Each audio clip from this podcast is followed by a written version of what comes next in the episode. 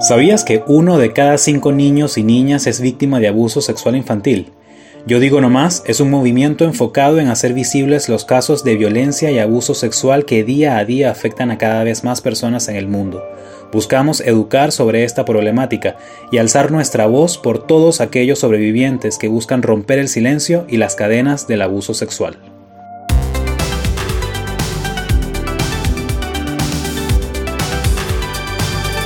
Hola, bienvenidos a un nuevo episodio del podcast Yo Digo No Más. Mi nombre es Arturo Bolívar y el día de hoy estamos nuevamente acompañados de Manuela Torres y la terapista Melissa Martínez para continuar con la conversación del episodio anterior en cuanto al grooming.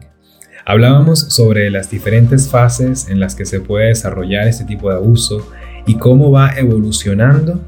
desde el momento en el que el perpetrador finge ser menor de edad para ganarse la confianza de la víctima hasta llegar al punto en que se aprovecha de esa confianza para enviarle contenido sexual y obligarlos a tener encuentros sexuales bajo amenazas. Melissa nos mencionaba también lo importante de mantener una comunicación constante entre los padres y sus hijos para así conversar sobre términos como el grooming y evitar que puedan convertirse en víctimas de este tipo de abuso que es tan real y que además hoy en día ocurre a diario a través de las redes sociales. Y para empezar este episodio, Manuela nos tiene unas cifras que resultan bastante preocupantes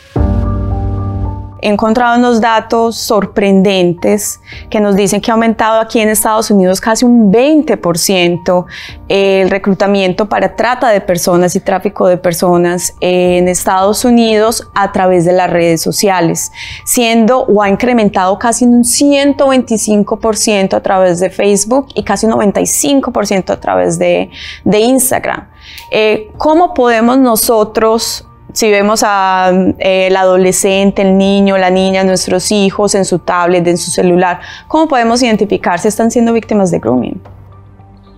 Um, eso es un poco difícil para ver como si son víctimas, pero lo que los padres me dicen muchas veces um, es que notan que su, su hija o su hijo ha aumentado su uso en la tableta demasiado o con el celular. Eso es lo, más común que, me dicen. Y pues en ese sentido es importante que los padres empiecen a revisar. Eh, por ejemplo, eh, estoy pensando en un caso a donde eh, una chica con quien yo trabajaba tuvo ese problema, la mamá le quitó el celular. Un tiempo después, la mamá le dio el celular otra vez y notó de nuevo que su uso de la tableta aumentó. ¿Qué la mamá hizo? La mamá fue y revisó todo su Snapchat y ahí encontró todo lo que estaba sucediendo. So, eh, y fue por ese aumento o a lo, mejor el niño se pone um, explosivo, enojado si le tratas de quitar el, el celular. Y claro, los niños cuando le quitan el celular se enojan, pero es como otro nivel como que eh, eh, tienen esa conexión con, con, el celular o la tableta, lo que sea, como que lo estás desconectando de, de alguien, de una relación emocional. Y una cuestión que también ha aumentado gracias a la pandemia, obviamente los datos que acabo de dar son un comparativo entre 2019 y 2020, por lo cual son muchísimo más alarmantes, porque obvio ahora en casa, eh, homeschooling, eh, pasan, pasamos más tiempo en nuestros celulares, en nuestros eh, aparatos electrónicos. Entonces poder identificar como esas pequeñas señales ayudan mucho a que podamos primero prender las alarmas y asegurarnos que eso no esté sucediendo. El debate en cuanto a la privacidad sobre el uso de las redes sociales y el Internet en los menores de edad en muchas ocasiones suele causar polémica precisamente por el encuentro de opiniones entre las personas que por un lado están de acuerdo en que se mantenga un control en el uso de estas plataformas y por otro lado las que prefieren evitar interferir en estas situaciones por temas de privacidad. ¿Tú crees, Melissa, que un padre o una madre puede forzar a un niño o una niña a que le brinde el código de acceso a sus redes sociales. ¿Aconsejarías hacer esto? Claro, yo estoy de acuerdo que los padres tengan el código. La diferencia es cuánto ese padre revisa el celular de esa persona. Oh, de su hijo, ¿verdad? Porque a lo mejor tú tienes el, el password, el código de tu hija, pero no está cada día verificando eh, lo que está en su celular, porque sí, um, debe de tener un balance entre la privacidad del niño y lo que uno como padre tiene acceso pero creo que tener el código y esa información es importante cuando para, para momentos así, cuando uno sospecha que algo está, está malo, porque lo que yo he visto es que los niños tratan de dominar los padres un poco, especialmente cuando hay grooming um, por las redes sociales y es una pelea, no, no te voy a dar el celular y tú no tienes derecho, pero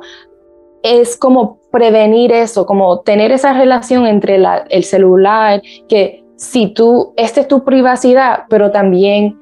tienes que respetar que yo como padre o madre tengo,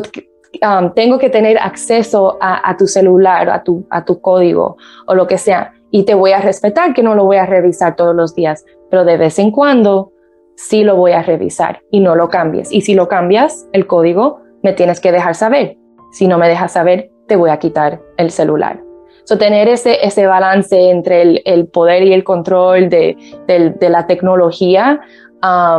pero también comunicarlo y también como papá no, no abusar el, el, poder con el celular, porque que, tú, que uno como padre tiene, porque cuando el padre, yo he visto tanto, ah, te tú, tú no hiciste tu, tu tarea de la escuela, te voy a quitar el celular, o tú me dijiste algo malo, te voy a quitar el celular. Pues ahí uno um, ya empieza a quitarle también la confianza al niño. So, quieres tratar de encontrar un balance donde um, no sea una pelea entre con el celular, cuando uno sí lo tiene que revisar o quitárselo. Y yo creo que entramos a un punto fundamental, Melissa, y es cuáles son esos factores protectores que podemos crear en nuestra casa, en nuestro hogar o alrededor con nuestros adolescentes, hermanos, hermanas, con el fin de que podamos protegerlos contra el grooming eh, o crear un espacio eh, de protección lo suficiente que si ello pasa podamos eh, contrarrestarlo. Sí, so, um, esos factores para proteger al niño es, pues, primero eso, tener um, un, el el código de, su celular para um, vigilar el grooming virtual. Eh, también educación, hablar sobre los niños, qué es el grooming, um, hablar con los niños sobre qué son um, las maneras buenas o malas que alguien te puede tocar y, y quién te puede ver las partes privadas, cosas así que muchos padres sí hacen con los niños ya cuando son chiquitos. Y lo más importante es la comunicación, que algunas veces los padres se sienten muy frustrados con los niños y lo quieren regañar cuando hacen algo malo. Y muchas veces, pues sí, los niños lo merecen, ¿verdad? Pero también como e-, en, situaciones delicadas, especialmente con el sexo, con relaciones, ser un poquito más paciente, porque eso es una área que uno no quiere cerrar ese diálogo con el niño y asustarlo. Es muy interesante esto que acabas de mencionar, Melissa, y es que a través de todo el trabajo que se viene haciendo desde el movimiento Yo Digo No Más, hemos podido constatar que efectivamente la comunicación es una herramienta básica al momento de prevenir los casos de abuso sexual infantil. Y lamentablemente en nuestra comunidad latina y en muchas otras comunidades a nivel mundial se ha creado un pensamiento común en el que se suele creer que para brindar una buena educación, los padres siempre tienen que tener un carácter fuerte con sus hijos y ellos tienen que obedecer porque son sus hijos y deben hacer lo que los padres digan. Sin embargo, con esta actitud, lo único que se logra es el irrespeto hacia los sentimientos de los menores de edad afectando gravemente su autoestima, que ya de por sí es un tema que sufre bastantes cambios durante esas edades, y también la comunicación, porque se corta con esa confianza que debe existir entre los padres y los hijos para hablar sobre estos temas que sean importantes para su seguridad, como por ejemplo términos como el grooming y la salud sexual. Entonces, la comunicación yo creo que es la herramienta más importante para prevenir los casos de grooming. A través de nuestra página web www.yodigonomás.com pueden encontrar mucha más información en torno a las recomendaciones para prevenir el grooming, así como las señales que pueden indicar un posible caso de este tipo de abuso en un menor de edad. Manuela, Melissa, muchas gracias por haber estado con nosotros en esta conversación y haber aportado a esta misión que tenemos en Yo Digo No Más de educar a la población para prevenir los casos de abuso sexual infantil. A nuestra audiencia les recuerdo que si quieren unirse a nuestra causa pueden compartir este podcast para contribuir con nuestro propósito de llegar a cada vez más personas para detener la pandemia silenciosa del abuso sexual y también pueden seguirnos en nuestras redes sociales. Estamos en Instagram, Facebook y YouTube como arroba yo digo no más. Los invito a sumarse a nuestro movimiento para que juntos digamos no más al abuso sexual. Los espero en el próximo episodio.